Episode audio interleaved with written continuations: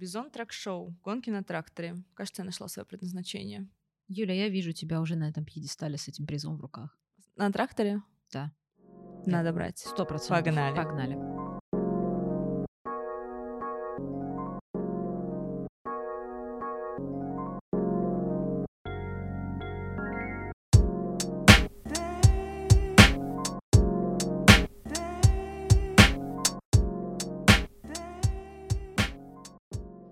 Всем привет! Это второй сезон и второй эпизод подкаста «Не работа». И с вами, как всегда, мы, Юлия Макартычева. И Вика Шаташвили. Сегодня мы поговорим о неожиданной для нас теме. Мы много говорили про спорт в рамках предыдущего, предыдущих эпизодов и предыдущего сезона, Да. но никогда не фокусировались на экстремальных видах спорта.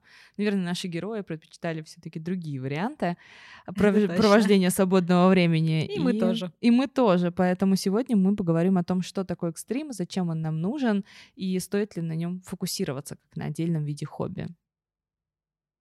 Да. Спасибо, Бек, это было аргументированно. Я согласна со всем, что было сказано в суде. Вот. Вик, что у тебя вообще, что для тебя экстрим, и любишь ли ты экстремальные виды спорта? Я всегда с самого своего детства жила ради каких-нибудь экстремальных ощущений. Буквально до сих пор человек без тормозов. Если мне скажут, пойдем, не знаю, пойдем, не, хоть, не знаю, от минимум в аэротрубу, я такая, пойдем. Пойдем прыгнуть с парашюта, пойдем. Пойдем, не знаю, а, что еще можно экстремально, нырять с акулами. Я, кстати, всегда хотела попробовать, я еще никогда, я, я реально хочу. Я Ну, пойду. ты немножко лукавишь. Сейчас, подходя к нам на подкаст, тебе предложили таксисты шампанское, ты это, отказалась. это экстрим, который я не хочу пробовать на где, себе. твоя, где твоя тяга к ярким ощущениям, Воскресенье Вика? 11 утра, ребята, ну. Они такие, девушка, девушка, я такая, главное, не оборачивайся, они увидят страх в твоих глазах. И эта бутылка, кажется, у тебя на голове. О, да. Ну не, если отходить, конечно, от такого вида экстрима, который, честно говоря, девушки, вы меня поймете. Может Да. быть, некоторые юноши тоже. Я не думаю, Нет, что да, все кстати, молодые вот, э, люди будут довольны и счастливы таким предложением. Мне кажется, молодым людям таксисты меньше предлагают. Не хочу знать это, честно я тебе скажу. не хочу знать статистику, но если вы хотите поделиться, то мы не будем против. Поговорим вместе о наших проблемах. Как неожиданно наш эпизод Да, пошел да, не да. туда просто. Как быстро его скосило в другую сторону. Как Ну, эпизод про хобби перешел в психологический подкаст. Да. Но, конечно же, мы возвращаемся к тому, что сегодняшний эпизод посвящаем именно вот а, явлению, которое называется экстремальные виды спорта, Мгм. которые многие как раз используют для как, как свои хобби. Начиная от вот, руфинга мы обсуждали с Мгм. Юлей, а, паркура, например, тоже довольно экстремальная вещь. а, Катание на маунтинбайках, а, банджи-джампинг разного рода, то есть, в принципе, роуп-джампинг, там какие-нибудь а, гонки на водных мотоциклах и все вот это такое. Мне кажется, это очень круто. И я вот ради вот этого выброса адреналина живу. Буквально на все согласна. Типа, зовите, я точно не откажусь. А в какой-то степени, потому что для меня, как и для многих людей, показать себя в такой экстремальной ситуации это еще один повод а, как бы такого самоутверждения и все-таки вот, ну, флекса, да, что типа, смотрите, я так могу, а вот многие людей в моем окружении, ну, почему многие, я даже вру, никто в моем окружении не хочет это делать и не может. И поэтому я себя всегда чувствую особенной. Ну, типа, потому что я без тормозов. Вот. А Юля, мне кажется, сидит напротив меня и смотрит так. С глазами думаю- полного ужаса. да. Она думает, что а, я не- нет, не хочу. Я в этом году пополнила статистику людей, пострадавших от экстремального вида спорта. Причем я им даже не занималась. В Лужниках, когда я бегала на специально отведенной для этого местности, специально отведенной для этого дорожке, меня въехал самокатчик. Май и въехал и сбил меня так, что я кубарем покатилась по всей этой площадке. Но я обратилась в травмпункт, поэтому я есть в официальной статистике. Да, это тоже слава этого лета. Я считаю, что мое лето прошло не просто так. Оно прям было как... Это была первая пробежка после выхода, после карантина, когда я более-менее стала нормально себя чувствовать. И пополнить статистику людей, которые стали жертвами экстрима, не очень хотелось. Я вообще не входила в мои планы, но, как говорится, тут уже мне не сильно спрашивали. Мне кажется, что многие люди, даже которых не успели как бы сшибить, они уже думали о том, чтобы устраивать, знаешь, типа профессиональный отстрел самокатчиков. Не то, чтобы я имею что-то против, но меня в этом году тоже пару раз чуть не сбили. Так что, ну, такое. Ничего не могу сказать. Поэтому, возвращаясь к тому вопросу про экстрим, я ненавижу экстремальные виды спорта, я их не люблю, я не испытываю никакого позитивного выброса э, гормонов, я испытываю страх, э, борьбу с тошнотой и больше ничего, если честно. Поэтому для меня экстремальные виды спорта — это что-то абсолютно удивительное, прекрасное и запредельное. И слукавлю, если скажу, что я смотрю, как люди прыгают с тарзанок или занимаются, там, не знаю, парашютным спортом или чем-то еще. Я стараюсь даже не смотреть в их направлении. Я очень рада тем, что у них есть та смелость, которой, видимо, не обладаю я, и то здоровье, и те, не знаю, тот позитивный, э, позитивная нервная система, которой не обладают, здоровая абсолютно, и там опорно-двигательный аппарат, но я не хочу ставить себя как-то под сомнение и свой организм тоже. Поэтому, к сожалению, экстремальные виды спорта — это абсолютно не моя история, тут мы с тобой расходимся. Это да, мы полярно очень на это смотрим, но слушай, я когда-нибудь, может быть, тебя куда-нибудь вытащу. Я буду ждать этого момента. Давай посмотрю, что еще есть из экстремальных видов спорта, которые, на мой взгляд, кажутся не такими ужасающими. Помимо того, что мы уже обсудили, есть мнение друга нашего подкаста, который с удовольствием поделится своим отношением к экстремальным видам спорта, и думаю, вам это будет интересно.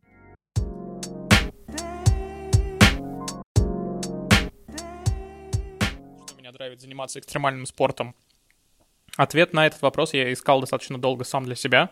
В первую очередь, а, когда экстремальный спорт перестал быть а, юношеским суицидальным увлечением, попыткой самовыражения, какой-то мере нонконформизмом и стал более осмысленным.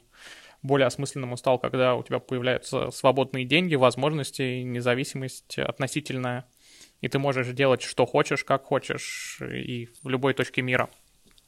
Тогда тебе приходят какие-то откровения – я увлекаюсь фрирайдом. Это горные лыжи, катание по неподготовленным склонам, лесам, полям, всему, всему тому, где лежит снег и где не готовятся специальные трассы. В этом увлечении, наверное, сыграла роль катались просто на лыжах, потом этого стало мало, уже все научились, все умели, все трассы в ближайшем зарубежье, да и в Москве, в России. Захотелось чего-то нового, и открылся вот этот чудесный мир широких лыж и огромных полей со снегом глубоким. Как-то я рассуждал и думал на одной из поездок в горы, просто когда ты сидишь, смотришь на горы, провожаешь закаты. Мне нравится, почему это тебя увлекает, почему ты готов на это тратить огромную энергию, кул, кучу времени, тех же самых денег и, в принципе, продолжать рисковать своей жизнью, здоровьем и жизнью здоровьем окружающих.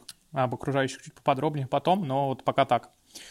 И мне почему-то пришла в голову э, прямая аналогия с тригонометрией, что там есть точка экстремума функции, то есть ее максимальное или минимальное значение.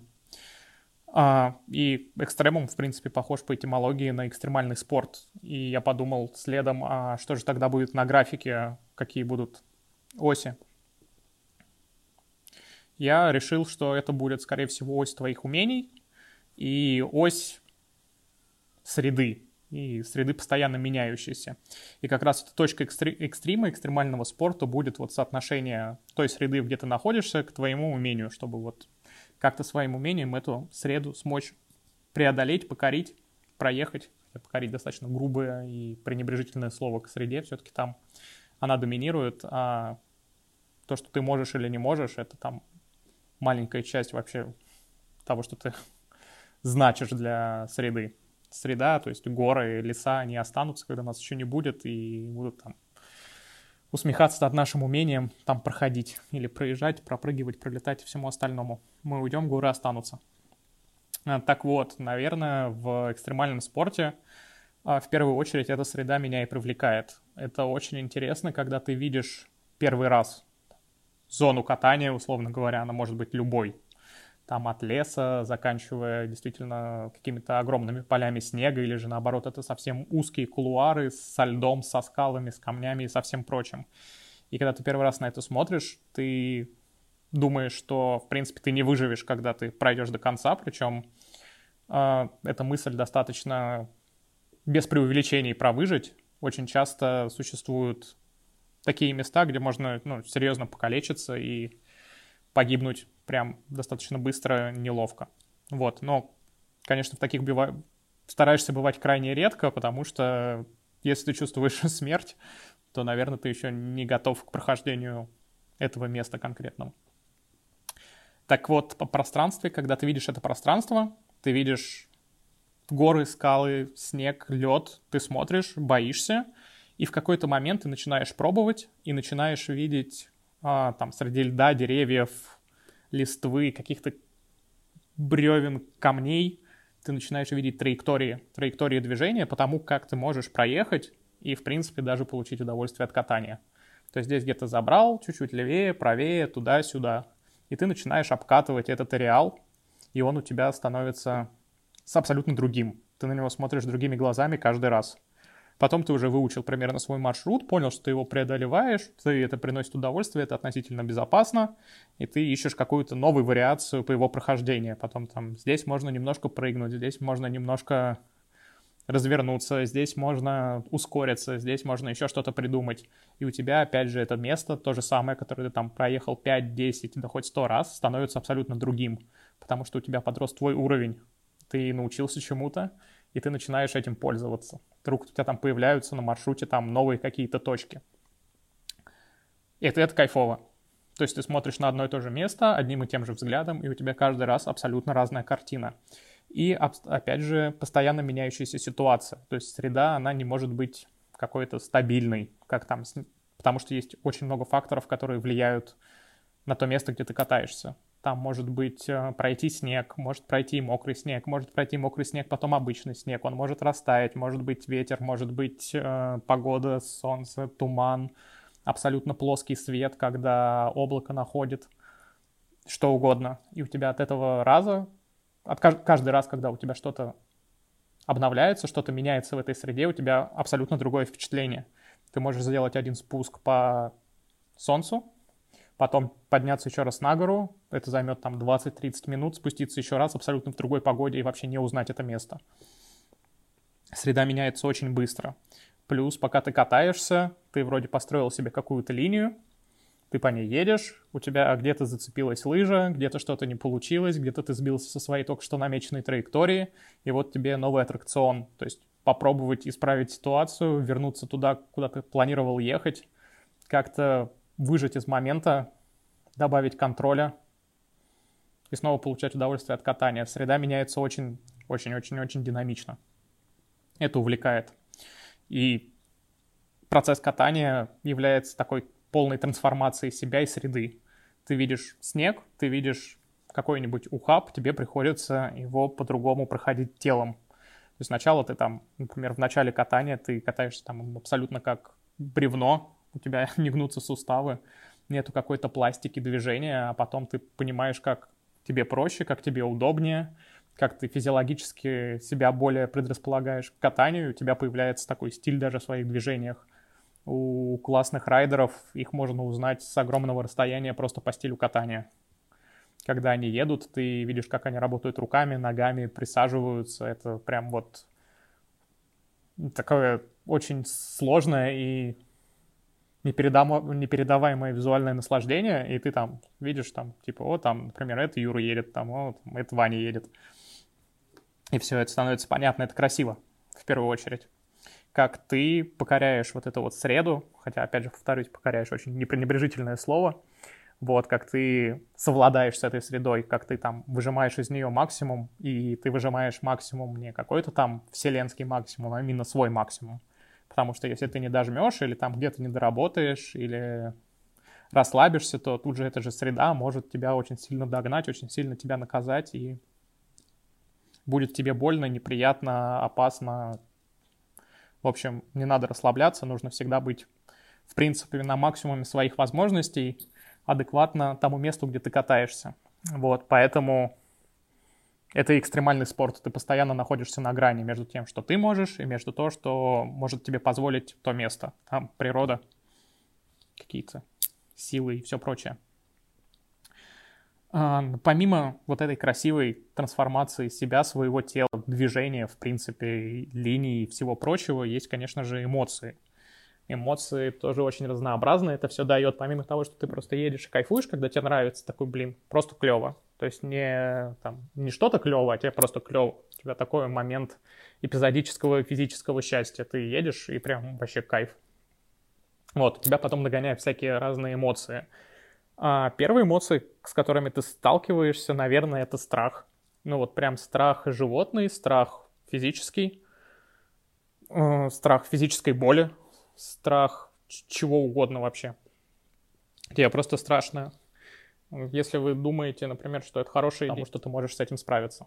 То есть прокатился раз, прокатился два, и тебе стало прикольно, приятно и хорошо. Вот, оно уходит. Потом, когда ты перестаешь бояться, страх перестает быть какой-то эмоцией, э, хэштег такой, который там называется смерть или травмы, несовместимые с жизнью, или еще там что-то. Оно тоже сначала вызывает страх, а потом это становится под условием таким особенным. Опять же, это условие, которое дает тебе среда, то есть там она теперь, например, говорит, вот если ты здесь поедешь и подскользнешься, внизу скала. Если ты до скалы не успеешь встать, то ты с нее слетишь. Как бы исход ясен. И тут ты как бы для себя делаешь выбор. Типа, поеду я или не упаду, потому что я, в принципе, могу сосредоточиться и нормально. Но либо там мне может даже не повезти, даже если я супер про спортсмен. Или если все гладко и классно, то может сойти там лавина. Практически в любом месте из-за кучи условий может сойти там, 9, по-моему, не помню сколько видов лавин.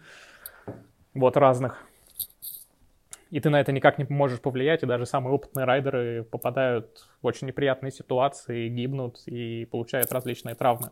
Вот, это такое условие, с которым ты ничего не можешь сделать. Вот. Но когда ты с этим как-то совладаешь, в первую очередь с собой, со своим отношением к этому, ко всему, то есть к страху смерти, каких-то там последствий, ты начинаешь по-другому вообще ощущать мир, ощущать горы, ощущать себя. А Есть, недавно там была трагедия на Эльбрусе, погибла группа туристов, вот. И а, есть очень много видеоматериалов, каких-то там в соцсетях писали, статьи писали, ходили на «Пусть говорят», приглашали этих ребят.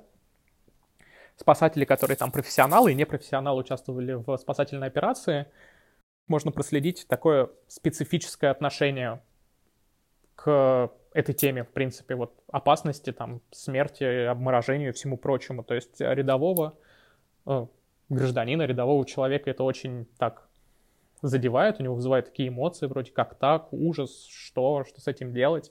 А те люди, которые находятся в горах, они такие, ну, shit happens, типа, ну, да, ну вот э, пошли, не рассчитали там силы, какие-то были совершены ошибки, было там неприятное течение обстоятельств, человек погиб.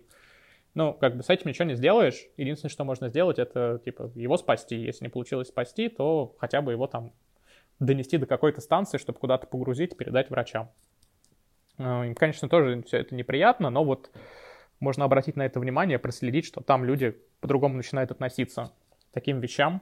Не сказать, что они становятся черствее от этого, но просто такая вот специфика, которую ты не увидишь в рядовых гражданах.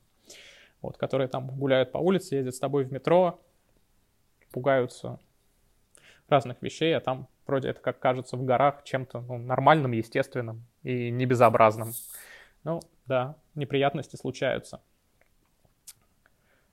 А, ну, помимо вот плохих эмоций, таких это страшных, у тебя еще есть там классные эмоции, помимо просто неописуемого драйва какого-то, прям удовольствия, есть классное ощущение, которое тебе дает прогресс, когда ты понимаешь, что ты прогрессируешь, ты видишь свой уровень, ты понимаешь, что ты подрастаешь, и тебе открываются прямо новые горизонты по ощущениям и впечатлениям. Сравнить это, наверное, не с чем, потому что телом надо заниматься. Когда твое тело развивается, становится там физически и как-то моторно более развито, то подключаются ощущения, которые ты не можешь там достичь путем использования каких-то там специальных механизмов. То есть, например, полет от э, прыжка на лыжах со скалы с приземлением в снег, он его как бы нельзя сравнить там, с полетом на самолете, с полетом на парашюте, дельтаплане. Это все абсолютно разные вещи, как по мне. Может быть, у кого-то получится, но нет. То есть, э, например, там свой первый такой прыжок с более-менее большого камушка в снег, там метров 6-7, лететь вниз, это типа прикольно. Это когда это происходит не когда ты к этому готов. То есть ты понимаешь, что ты делаешь, ты понимаешь в каждый момент времени, что происходит, и ты от этого начинаешь получать удовольствие. То есть никогда у тебя какой-то страх, а, паника, и ты сейчас закрываешь глаза, потом ты оказываешься в какой-то точке, не понимаешь, где то находится твое тело, что с твоими руками, ногами, ты приходишь в себя и такой, да, не, вроде цел, поехали дальше. Типа, так не клево. А вот когда ты понимаешь, где ты оттолкнулся, где ты летел, ты видишь, как ты там точку приземления, ты ощущаешь, что у тебя тело вот на вот эти доли секунды потеряло вес, и оно сейчас планирует, и под тобой там убегает вниз склон, летит снежок, у тебя красивый вид на долину, но это, это очень здорово. И хочется это чувство испытывать все чаще и чаще. Поэтому ты вынужден прогрессировать, вынужден забираться выше, прыгать дальше и увеличивать этот момент такого вот наслаждения. Про контроль тела, наверное, еще хочется добавить, что был такой вот знаковый момент, когда это красиво, потому что когда ты начинаешь классно кататься, у тебя появляется, как я ранее говорил, там какой-то свой стиль, свои движения, еще что-то. А, там у тебя красивая одежда, яркие костюмы или тусклые костюмы, там, на стиле, не на стиле, низкие штаны, высокие штаны, там, ты можешь красиво выглядеть, у тебя есть классные лыжи, у меня вот, например, красивые сламы, очень люблю на них рисунок, там прикольная лама нарисована, вот. Мне прям еду на подъемнике, смотрю на них, мне нравится. Могу долго ездить на подъемнике, смотреть, и мне будет долго нравиться. Вот. Круто выглядит. Просто кайфово. Вот. Это все объединяется в такую общую эстетику, а, в которой очень много, такую алмазную эстетику, в которой очень много-много граней. И ты на каждую грань смотришь, и там в ней что-то прекрасное. И эта каждая грань как-то что-то преломляет, и тебе это очень нравится.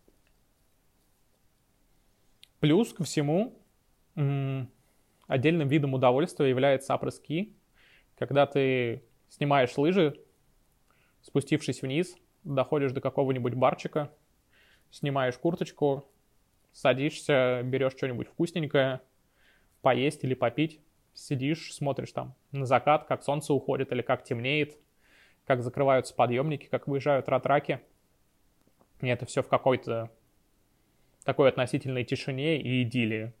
И это прям вот особое удовольствие, когда ты смотришь на те места, где ты там снизу, где ты сегодня катался, что ты делал, вспоминаешь сегодняшний день и его вот таким образом проможаешь прям невероятное ощущение и очень приятная эстетика этого всего.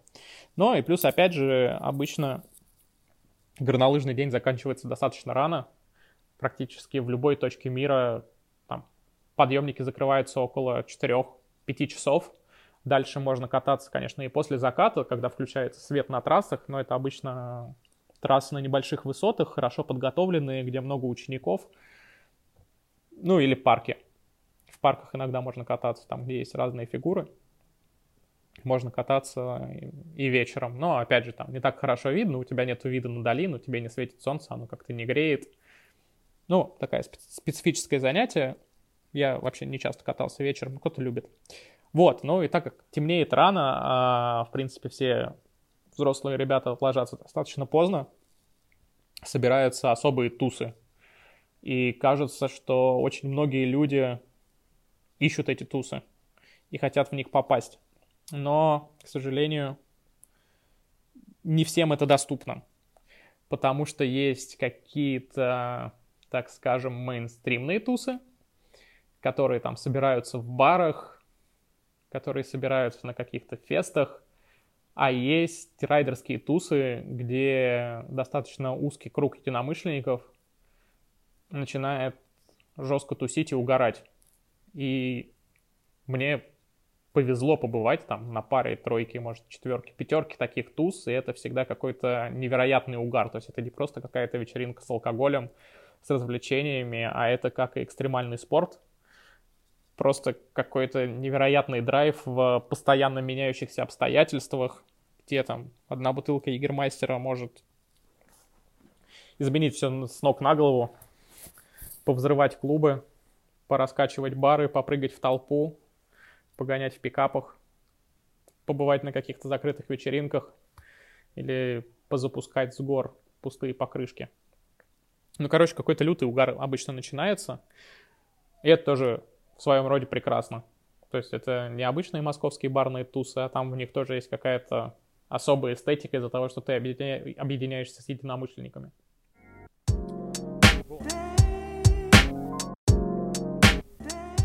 Вот ты как считаешь, окей, что мы, мы знаем, что хобби входит в привычку, оно mm-hmm. с нами остается.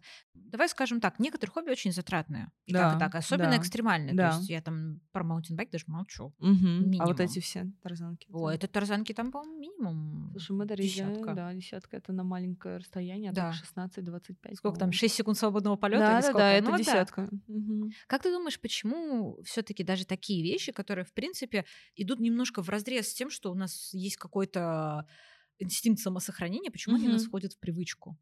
Как бы это может быть связано с тем, что, например, вот у тебя какой-то вот скучный образ жизни, тебе хочется его скрасить, или у тебя есть работа, которая заставляет тебя либо очень сильно нервничать, либо наоборот, она очень такая вот нерасторопная. И тебе нужно куда-то вот деть себя и вот эту вот энергию, которая накапливается. Ты знаешь, мне кажется, это именно выброс вот тех эмоций, которые у тебя накопились, и тебе хочется полностью перезагрузиться. И это очень быстрый и очень простой способ перезагрузки, потому что мы знаем mm-hmm. всевозможные вредные привычки, которые нам позволяют перезагрузиться, либо какие-либо еще длительные действия, которые нам помогают, там тот же массаж или психотерапевт или что-то еще. Это все работает все-таки на перспективу, имеет накопительный эффект. А тут, несмотря на всю стоимость часто экстремальных видов спорта, mm-hmm. о чем мы с тобой говорили, что иногда это достаточно затратные варианты перезагрузки, все равно это позволяет очень быстро выйти из одного статуса кво и поменять его. Ресетнуться просто mm-hmm. там. Ну, да, мощно. Да, Адреналиновые маньяки — это, конечно, тоже отдельная история о том, что ты подсаживаешься на эти эмоции, да. которые ты привыкаешь испытывать и которыми сложно конкурировать. Слушай, я тебе даже скажу такое я уже обозначила, что с детства сумасшедшая. Mm. И мы когда с семьей ездили в Турцию, тогда mm-hmm. еще, ну сколько это были, 15 там, mm-hmm. лет назад условно, мы ездили большой семьей, mm-hmm. там были мои двоюродные сестры, их родители, все такое, и нам всегда давали возможность покататься, знаешь, на вот этих вот блинчиках, а, да, которые конечно. к лодке привязывают, да, да, да, и по морю. Ага.